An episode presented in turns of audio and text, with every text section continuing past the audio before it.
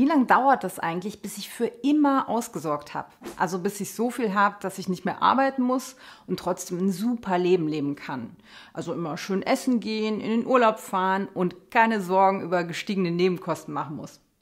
Ja, finanzielle Freiheit, das ist eine recht subjektive Geschichte und jeder von uns braucht da eine andere Summe auf dem Konto, um sich wohlhabend zu fühlen.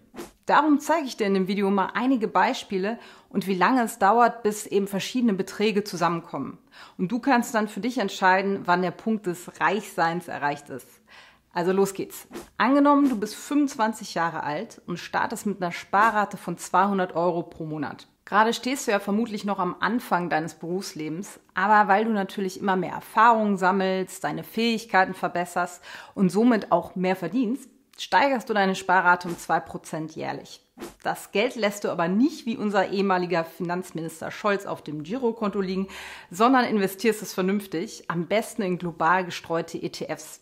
Das ist eine simple, wissenschaftlich fundierte Strategie, die sich seit Jahrzehnten am besten bewährt hat, um sein Vermögen aufzubauen. An Rendite kann man so rund 8% pro Jahr annehmen, wenn man historische Daten heranzieht. Schauen wir also mal, welche Beträge auf deinem Konto zusammenkommen.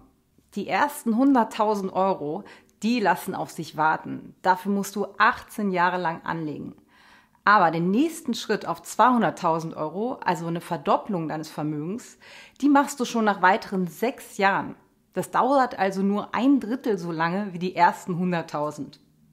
300.000 hast du nach vier weiteren Jahren auf der Tasche. Nur vier Jahre für 100.000 Euro. Und so läuft das dann während deiner Ansparzeit immer weiter. Du siehst also, das dauert erstmal, bis du ordentlich Sprünge machst, aber dann geht's ab. Falls du bis 67 sparst, weil du dann in Rente gehst, dann hast du eine Million Euro auf dem Konto. Dieser Zinseszins, der ist einfach krass. Also guck mal, 25 Prozent von deinem Vermögen, die werden zum Beispiel in sieben Prozent deiner Ansparzeit, nämlich nur in den letzten drei Jahren erwirtschaftet. Das ist doch abgefahren. Wenn du jetzt schon etwas älter bist und erst mit 35 loslegst, dann hättest du zu Rentenbeginn circa 400.000 Euro auf dem Depot. Das ist natürlich nicht so prall, obwohl du nur 10 Jahre weniger investierst, also 32 anstelle 42 Jahre lang, ist dein Vermögen weniger als halb so groß. Du siehst also, der Zinseszins, der macht richtig Spaß, wenn er Zeit hat. Steigst du später ein, dann musst du auch mehr sparen, klar. Aber keine Sorge, auch dann ist ein super Ergebnis realistisch. Vielleicht bist du schon 35, hast dafür aber einen Anfangsbetrag von 40.000 Euro, den du direkt investieren kannst. Und du legst 400 Euro im Monat zur Seite, ein immer noch sehr gut machbarer Betrag. Auf weitere Steigerungen verzichten wir jetzt mal, nehmen also an, dass du bis zur Rente nur 400 Euro im Monat sparst. Zum Renteneintritt hast du über eine Million Euro auf der Kante. Auch wenn du erst mit 40 startest, kommst du noch auf eine Million zu Rentenbeginn. Wenn du neben dem obigen Anfangsinvestment allerdings 620 Euro pro Monat sparst. Ja, warum scheitern denn dann die meisten, auch wenn sie eigentlich genug zur Seite legen könnten? Ganz einfach, weil sie die Power des Zinseszinses nicht auf dem Schirm haben. Und der ist ja auch frustrierend erstmal, weil jahrelang geht es nur schleppend voran, klar. Aber nach hinten raus rappelt es dann halt so richtig im Karton. Naja, und weil unsere Hirne das mit dem exponentiellen Wachstum einfach nicht verstehen, müssen wir sie immer wieder daran erinnern und eben Geduld beweisen. Und daraus folgen eigentlich drei wichtige Regeln. Also erstmal so schnell wie möglich loslegen, dann hat der Zinseszins am meisten Zeit zu arbeiten. Und zweitens mit jeder Gehaltserhöhung auch mehr zur Seite legen. Und jetzt kommt das Wichtigste, durchhalten. Gut, schauen wir mal auf ein Szenario, wenn du eine richtig ordentliche Sparrate hast von 800 Euro im Monat. Womit kannst du dann rechnen?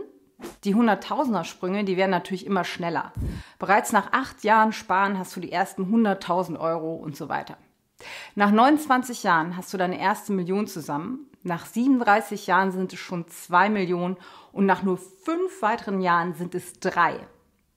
Auch wenn du nicht 800 Euro im Monat sparen kannst, wenn du nicht mit 67 den Stift fallen lässt, sondern eine Arbeit hast, die dir richtig Spaß macht und du noch ein bisschen weitermachst, dann wird dir wirklich jedes Jahr massiv der Zinseszins in die Karten spielen. Das ist sozusagen der absolute Hack. Ähm, sorry, aber die Renditen, die sind ja gar nicht inflationsbereinigt und Steuern muss man auch noch zahlen und Aktien schwanken außerdem total im Wert. Die Berechnungen, die sind natürlich stark vereinfacht. Also wir vernachlässigen jetzt Inflation, Steuern und Renditeschwankungen. Wir wollen ja hier das Prinzip erklären, worauf es ankommt und was überhaupt möglich ist. Natürlich ist die Inflation ein wichtiger Aspekt, weil die Kaufkraft ja dauerhaft gemindert wird und Gewinne müssen natürlich versteuert werden. Allerdings nur mit 25 Prozent und nur auf die Gewinne. Also auf dein Vermögen ohne Einzahlung. Das wird gerne mal übersehen. Umso mehr gilt also, loslegen, steigern, durchhalten. Das sind hier die Schlüssel zum Erfolg, wie so oft im Leben. Wenn du wissen willst, wie das mit der Geldanlage in ETFs geht, damit du auch schnellstmöglich ausgesorgt hast, dann schau dir einfach mal unseren Crashkurs zum Thema an. Damit vermeidest du schon mal die ganzen Anfängerfehler und das Anlagethema bereitet dir dann auch keine Bauchschmerzen mehr.